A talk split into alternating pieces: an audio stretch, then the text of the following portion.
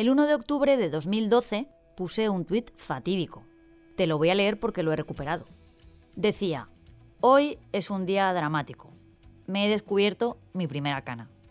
De ese día han pasado ya 11 años, que se dice pronto. Tenía 28 añitos y me molestó muchísimo encontrarme un pelo blanco. Como no me estás viendo, te diré que este año cumplo 39 y de momento no me han salido muchas más, o yo no me las veo. Y eso que tengo un color de pelo bastante oscuro. Pero cruzo los dedos, que no me apetece verme el pelo blanco. Y eso que ahora es casi una tendencia. Empezó un poco por necesidad durante la pandemia, cuando muchas de las personas que se las teñían tuvieron que dejar de hacerlo porque las peluquerías estaban cerradas. Y ahí se vieron con su color natural, que se abría paso a marchas forzadas. Muchos tomaron la decisión de dejar de tintarse y apostar por dejar crecer el blanco. Otros corrieron a tapar las canas. Pero con ellas o sin ellas, es cierto que no dejan a nadie indiferente. Así que hoy vamos a dedicarles un ratito.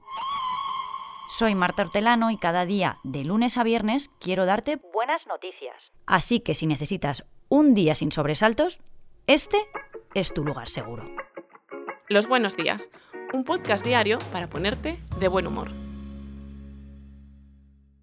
Lo que te decía, las canas nunca son muy bienvenidas porque nos han vendido la moto de que son señal de que estamos envejeciendo, de que dan incluso aspecto de ir desaliñado. Pero nada más lejos de la realidad. Que se lo digan si no a Andy McDowell, que las ha empezado a lucir como nadie, o a la propia reina Leticia, que ya no las esconde. Pero es lícito no querer tener canas, por supuesto. Así que si ese es tu caso, hoy te traigo una buena noticia. Los científicos creen haber descubierto el mecanismo por el que el pelo se vuelve gris, lo que podría ayudar a desarrollar un tratamiento para detener ese proceso o incluso revertirlo. El estudio se ha centrado en unas células de la piel de los ratones también presentes en los seres humanos. Se llaman células madre melanocitarias, que son las que dan color al pelo y a la piel. El tono depende de si esas células reciben la señal para madurar y producir los pigmentos responsables del color. Los investigadores descubrieron que durante el crecimiento normal del pelo, las células madres se mueven continuamente entre nuestros folículos pilosos. Pero según los resultados, a medida que el cabello envejece, cayéndose y volviendo a crecer, estas células van perdiendo la capacidad de moverse y se atascan. Y ahí aparecen las canas. Ahora han logrado monitorizar ese proceso y en un futuro creen que podrán abordarlo para que dejemos de tener el cabello blanco. Pero si me mientes un consejo, déjate el pelo como a ti te guste, no como creas que le gustará a los demás. La situación política y social en Sudán está en un punto que es de todo menos una buena noticia. El pasado 15 de abril estallaron los combates entre el ejército sudanés y el grupo paramilitar de Fuerzas de Apoyo Rápido, que han sumido al país en un gran conflicto y han puesto en peligro las vidas de numerosos ciudadanos. Y allí, en su capital, en Jartún, vivían hasta hace poco decenas de españoles que tuvieron que ser evacuados en una situación de máxima tensión. Es en esos momentos cuando algunas personas demuestran su gran vocación de servicio público. Es el caso del embajador de España en Sudán, Isidro González, que se convirtió no solo en anfitrión de todos los españoles que lo necesitaron, sino en un héroe. Él, como los otros 34 compatriotas que regresaron con él a España, salieron del país con lo justo, como pudieron, en su pequeña maleta, eso sí, no se olvidó de la camiseta del Club Deportivo Tenerife, su equipo. Pero antes, el diplomático acogió en los sótanos de la embajada en Jartún a 72 personas que querían salir del país, esos 34 españoles y ciudadanos de hasta otras 11 nacionalidades más. Isidro se encargó personalmente de reunirlos y acompañarlos durante 10 días de tensión y miedo, en los que la embajada incluso llegó a ser atacada, así que también los refugió en su casa, hasta que el Ministerio de Exteriores pudo evacuar a todos los españoles. Su trabajo ha sido reconocido por todo el mundo. El rey Felipe VI y el ministro de Asuntos Exteriores, José Manuel Álvarez, lo felicitaron enseguida y también fue recibido por el alcalde de su pueblo, de Santa Úrsula. Seguro que los españoles a los que arropó en esos peores momentos no olvidarán nunca a su embajador. Lo suyo sí que es un gesto de patriotismo, pero sobre todo de humanidad.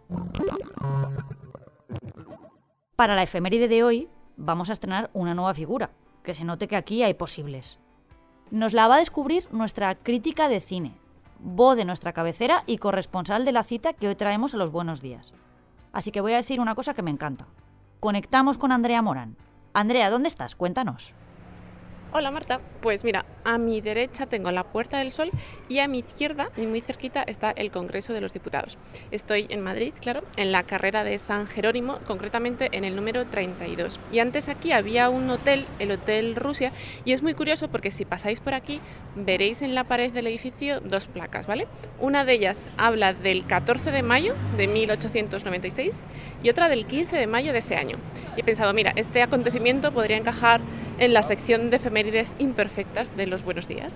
Oye, pues me he quedado con ganas de saber más de lo que cuentan las placas. Así que voy a aprovechar que tenemos a Andrea aquí para que nos cuente ella misma la historia. Las dos placas conmemoran la primera sesión de cine pública celebrada en este mismo lugar, eso dice. Y lo interesante es que las dos fechas son reales. Incluso podríamos añadir una tercera, el 13 de mayo de 1896, porque ese día fue cuando el cinematógrafo de los Lumière se puso en funcionamiento por primera vez en Madrid.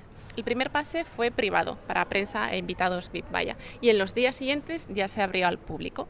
Por los periódicos de la época sabemos que se vieron 10 cortos, ¿vale? 10 vistas de los Lumière y entre ellas estaba la clásica llegada de un tren a la estación.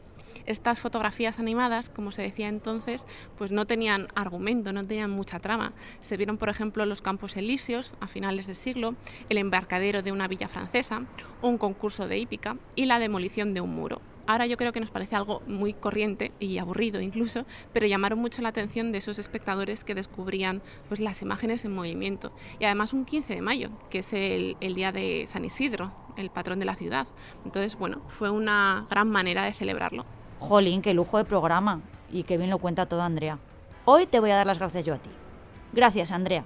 Os dejo, que me voy a ver una peli. Yo me voy a la pradera de San Isidro, que hoy es festivo, y aunque no me vista de chulapa, una cervecita y un concierto sí que hace. Mañana más. Muchas gracias por escucharnos y gracias a ti, Marta. Gracias a ti. Recuerda que si te ocurre algo bueno y quieres contárnoslo, puedes escribir a losbuenosdías@lasprovincias.es. Este podcast ha sido escrito por Marta Hortelano, la edición es de Amalia Yusta y Paco Sánchez, el diseño sonoro es de Rodrigo Ortiz de Zarate y la producción de Miquel Abastida y Tamara Villena.